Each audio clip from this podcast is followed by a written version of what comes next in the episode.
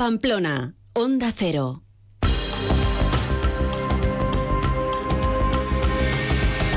Seguimos, seguimos aquí en Onda Cero acompañándoles como es habitual cada día hasta las 2 de la tarde y si ayer les hablábamos en general del festival Pamplona Negra, hoy vamos a hablar con uno de los escritores que se acerca hasta aquí, hasta Pamplona, para participar esta tarde en una mesa redonda a las 6 sobre el mundo del padrino, mafia y juegos de poder. Ese es el título. Él es eh, Ulises Bertolo. Muy buenas tardes. Muy buenas tardes. Eh, bueno, bienvenida a Pamplona, aunque Pues ya creo que has pasado por este Sí. festival en otras ocasiones. Bueno, ¿no? por el festival no, por Pamplona no, por sí. Pamplona sí. Bueno, ¿el festival es la primera vez? La primera vez, estoy muy contento, muy ilusionado. de Habías estar. oído hablar de él. claro. Hombre, y tengo muchos amigos además que han participado reiteradamente, sí. Bueno, 10 años ya del festival. Y eh, con Susana a la cabeza, que será Sí, la amiga sí. también. Ha Mm. conseguido ya ser una cita imprescindible. ¿no? Imprescindible. En la novela negra yo creo que es una referencia, sobre todo por esas maravillosas iniciativas que tocan lo noir desde todos los ámbitos, ¿no? La literatura, el cine, el teatro, todo. Bueno, esta tarde vas a hablar de, de esas mafias ¿no? y, Mm. y de esos juegos de poder eh, y es algo que has investigado mucho eh, a raíz de tu libro La Dama del Norte.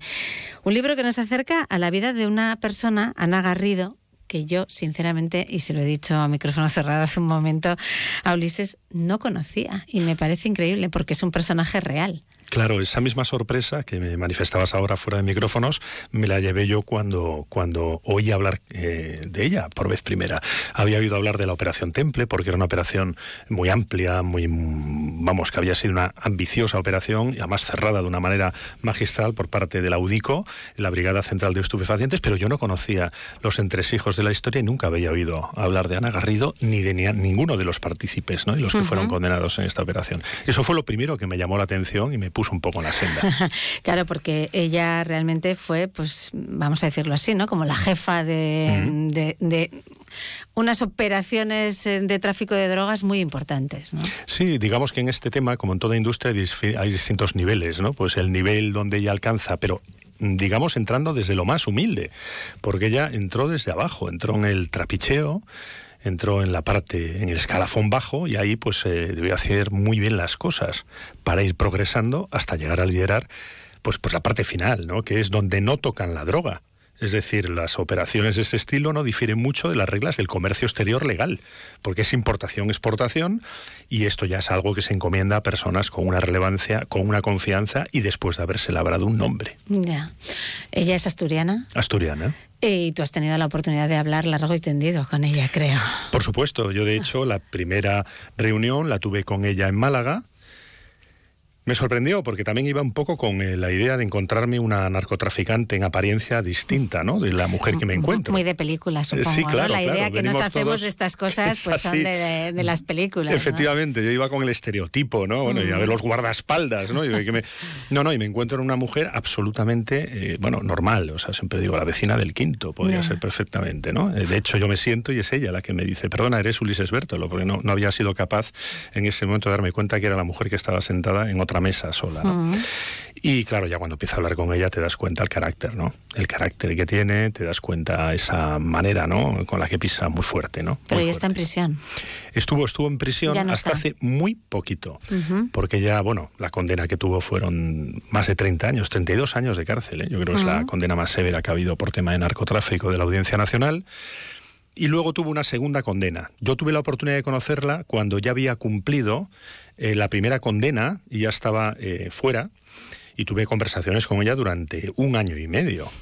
Y luego ya cuando yo empecé a escribir el libro, eh, pues bueno, le llegó eh, la firmeza de la última, de la segunda condena, una denegación de indulto.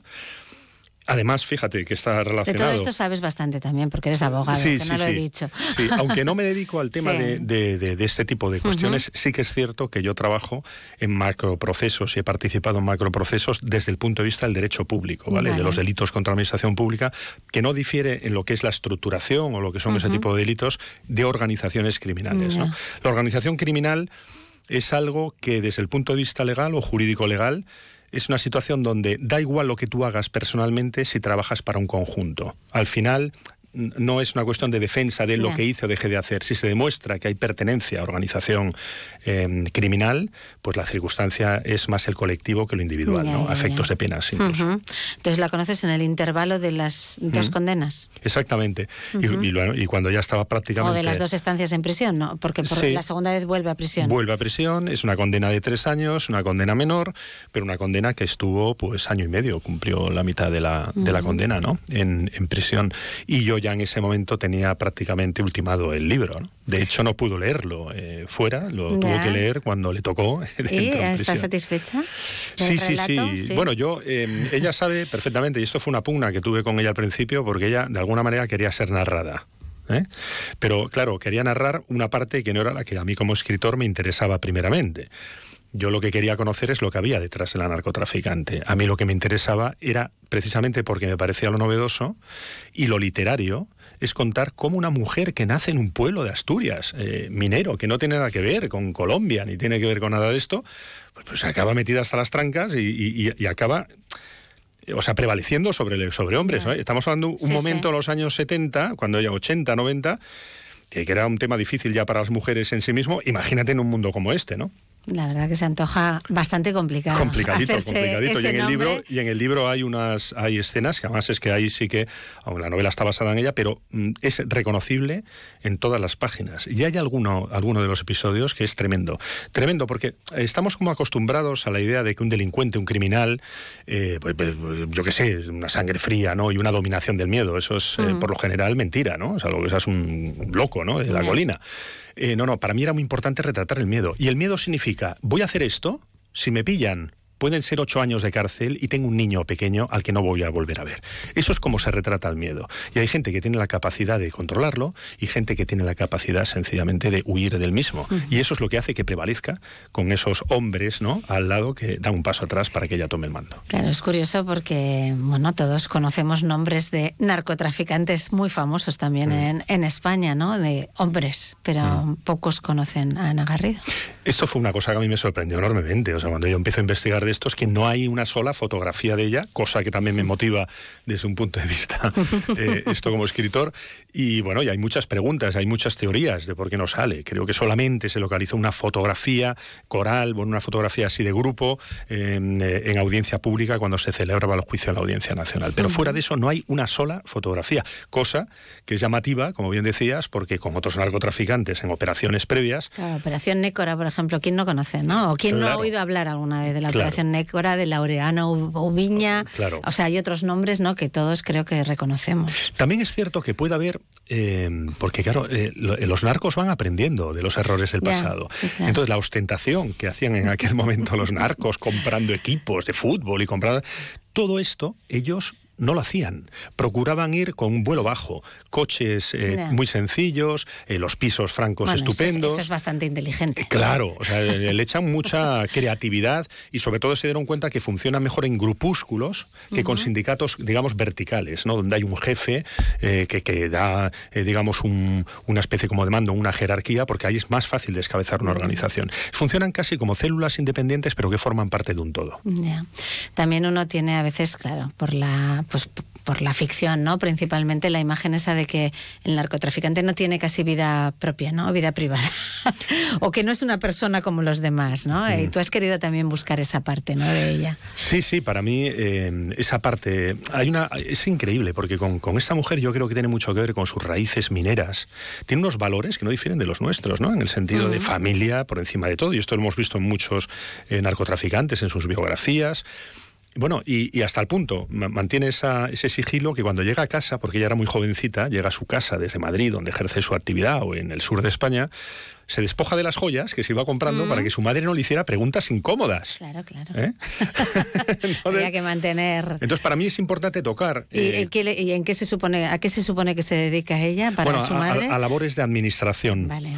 Eh, que, también lo son. Que, también lo son, ¿no? Pero claro, si uno le mete joyas de mucho, porque le gustaban mucho las joyas, tenía joyas de mucho precio, podía generar preguntas incómodas, porque ella, bueno, realmente es un matriarcado, ¿no? Su madre y sus hermanas, entonces mayores mayores, porque ella la, la menor de cinco hermanos, ¿no? Y claro, y evitaba a toda costa mezclar una cosa con otra. Me parecía que esa combinación de la parte mm. privada con la parte propia de su actividad, decías, eh, no tienen vida privada, duermen poco. los, que no duermen, los que no dormían eran los agentes con los que tuve la oportunidad de, de, llevar, que participaron en la operación Temple, tuve con ellos conversaciones. Además, inspiro uno de los, de los, de los policías que tiene que hablar lo que ella no sabe y que ocurre a sus espaldas, que es como se va generando, eh, tejiendo esta gran operación, ¿no? hasta que cae sobre todos ellos. Rafael Medina, que es como lo llamo en el, en el libro, te dice, no, no, o sea, es que el problema que hay es que nosotros, en mi caso, tengo una vida matrimonial muy difícil, porque los malos no duermen nunca y trabajan de noche siempre. sí, es verdad, es verdad, que debe ser, eh, la conciliación debe ser muy, difícil, muy difícil. bueno, hablabas de sus hermanos y realmente es una de las hermanas, ¿no? La que le introduce en el mundo del trapicheo. Hay una cosa muy, me pareció fascinante, porque sí, la hermana la introduce porque la hermana está casada con alguien que, está en este mundo, pero a otro tipo de producto, entre comillas, ¿no? Em, entonces la hermana tiene todo por ser la mujer. Entonces, para mí, ese es el estereotipo que a mí eh, me parecía muy interesante acabar con él, ¿no? O sea, una mujer, si em, practica el acto criminal, puede ser, eh, si quiere, tan buena o, mejor eh, que los hombres, ¿no? También en el crimen. Entonces, hay entre ellas un juego eh, ella la adora porque su hermana Sara es la guapa, es la que ella admira, entonces tiene unas joyazas, ¿no? Y tiene, tiene todo lo que necesita, vive en Marbella pero Ana se lo labra ella sola. Y de hecho hay una conversación donde la propia Sara le dice, tú lo has conseguido por ti misma.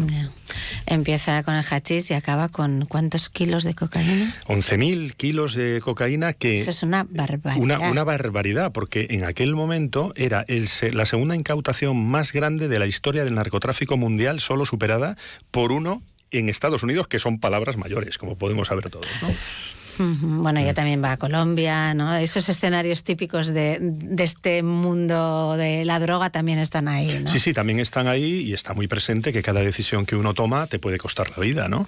Y entonces yo creo que ella, lo, sobre todo, lo que tiene, digamos, un poco el hilo conductor es el miedo, ¿eh? en esta historia que, que, cuento de ella, y cómo ella lo controla, ¿no? yo creo que tiene mucho que ver con esa capacidad que tienen ¿no? de enfrentarse a la fatalidad los mineros, porque ella siempre pone muy en boga, y los mineros están presentes. Hay un episodio maravilloso que ocurrió con un hermano muerto, eh, que, que, la verdad a mí es el que más me fascinó, ¿no? aparte de todas sus pruebas para poder escalar ¿no? dentro de esta organización, donde los mineros están muy presentes. Yo creo que esa manera de enfrentarse a la fatalidad que donde la mina no es un ser caprichoso que se puede tragar, sus hermanos eran mineros, su padre era minero, sus primos son mineros, y mueren en su familia. Y, claro, y todo está un poco al albur de lo que quiere la mina, ¿no? Es como un ser vivo que se traga a quien quiere. Entonces eso yo creo que le ayuda también a, gestionar el miedo.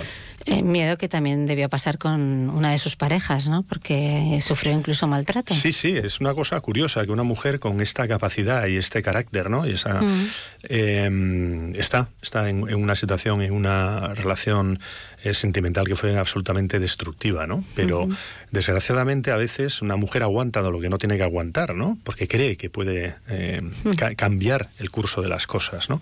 Yo creo que ahí ella era muy jovencita, estamos hablando que se casó con 17 años, ¿eh? también es una realidad. Demasiado jovencita. Era muy jovencita. No le fue bien, o sea, realmente el gran amor de su vida fue su hijo.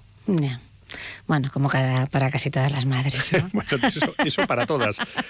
Pero realmente podemos decir que en su caso sí le fallaron. relación más, le fallaron, le fallaron los hombres. Eh, solamente su hijo es con quien mantiene una relación como cualquier madre con su hijo. ¿Ella está en libertad ahora? Está en libertad, sí. Sí, sí, está en libertad y, y bueno, y, y, muy bien, la verdad. Tuve la oportunidad de hablar con ella, creo, en un par de ocasiones, no hace mucho y bueno, y emprendiendo su vida, ¿no? Y haciendo sus cosas. ¿Cuánto te ha costado escribir este libro? ¿Cuánto tiempo? Dos años. Dos años de investigación, además. Dos años, sí, sí. La investigación es muy importante. Yo no quería. Esto es una novela. Esto no es una biografía. Eh, no es una crónica periodística. No es una crónica de abogado, ¿no? No me gusta para nada eh, la voz de abogado para escribir. Eh, o sea, ahí mantengo, digamos, un bien alejado ¿no? al abogado, salvo los conocimientos que lógicamente me da para poder profundizar en la causa poder extraer los elementos que estén al servicio de la historia. Es decir, aquí yo me he chapado pero mm, causa una causa de miles y miles y miles de, folios. Podría contar muchísimas cosas, pero no me interesa contar eso, porque esto es la visión desde los ojos de ella de lo que ocurre en su entorno. Y la visión desde la policía, ¿no? Como contrapunto de lo que, te, lo que estamos haciendo y tú no te estás enterando. Entonces, hay cosas que son muy importantes. Es fascinante, por ejemplo, las cuestiones que extraigo de cómo la policía, eh, como estos 11.000 kilos, ¿no? se producen en dos tandas. ¿Qué es lo que hace? Y cómo lo perciben los de la propia organización criminal para caer sobre ellos y no perder ni un solo ni un solo kilo, ¿no? Porque hubo momentos en los que pensaban que podían cerrar una operación de una manera incompleta y ser un exitazo de todas formas, ¿no? Bueno, yo aquí veo una serie y me parece que no voy mal encaminada. Bueno, hoy en día ya los derechos sí los tiene una de las mejores productoras de este país, que es Good Mood, que es Daniel Écija. Y bueno, sí está, está con es vamos, es una historia realmente, ¿no? Como para ficcionarla em, o para llevarla a la pantalla también, ¿no? Ahora que están tan de moda las series, Sí, sí, yo creo que sí, porque tiene todas aquellas cosas que yo creo que son importantes, sobre todo para mí el alma está sobre todo en tener haber tenido la oportunidad de construir este personaje sobre la experiencia eh, de la propia protagonista. Antes hay que leerse el libro. No, hombre, yo creo que sí, yo creo ¿Eh? que es muy Antes saludable. De ver, cuando llegue la serie. Efectivamente, ¿eh? porque así uno tiene más conocimiento de causa y hay en el libro pues también hay preguntas, aparte de una historia que pueda esto surgir de una manera trepidante, vamos a ver ese subsuelo, ¿no? De preguntas que nos hacemos todos interesantes. Además, luego siempre es interesante cuando ves algo en la pantalla que has leído ay, pues yo a este personaje no me lo imaginaba así, ¿no? Bueno, sí, porque ya sabes que luego el lenguaje, el lenguaje audiovisual es, es, siempre distinto del lenguaje literario. El lenguaje literario puede ser visual, yo siempre digo que no es cinematográfico, pero yo, a mí me gusta escribir eh, sobre todo primando el, el, visual, ¿no? que realmente cada, palabra sea una imagen. Totalmente. Y, después cuando la ves en pantalla dices, uy, este personaje no se corresponde nada con la, con la idea que yo me había hecho. Más divertido, porque así tiene otra, claro. O sí, ese es otro juego, ¿no? Que hay claro, detrás claro, así es. Bueno, pues la dama del norte, en un infierno, en un infierno dominado por hombres, ella fue la reina. El libro de Ulises Bertolo esta tarde en Pamplona Negra a las seis, esa mesa redonda, el mundo del padrino, mafias y juegos de poder. Muchísimas gracias por haber estado este ratito con nosotros. Muchísimas gracias a vosotros. gracias. Más de uno Pamplona, Onda Cero.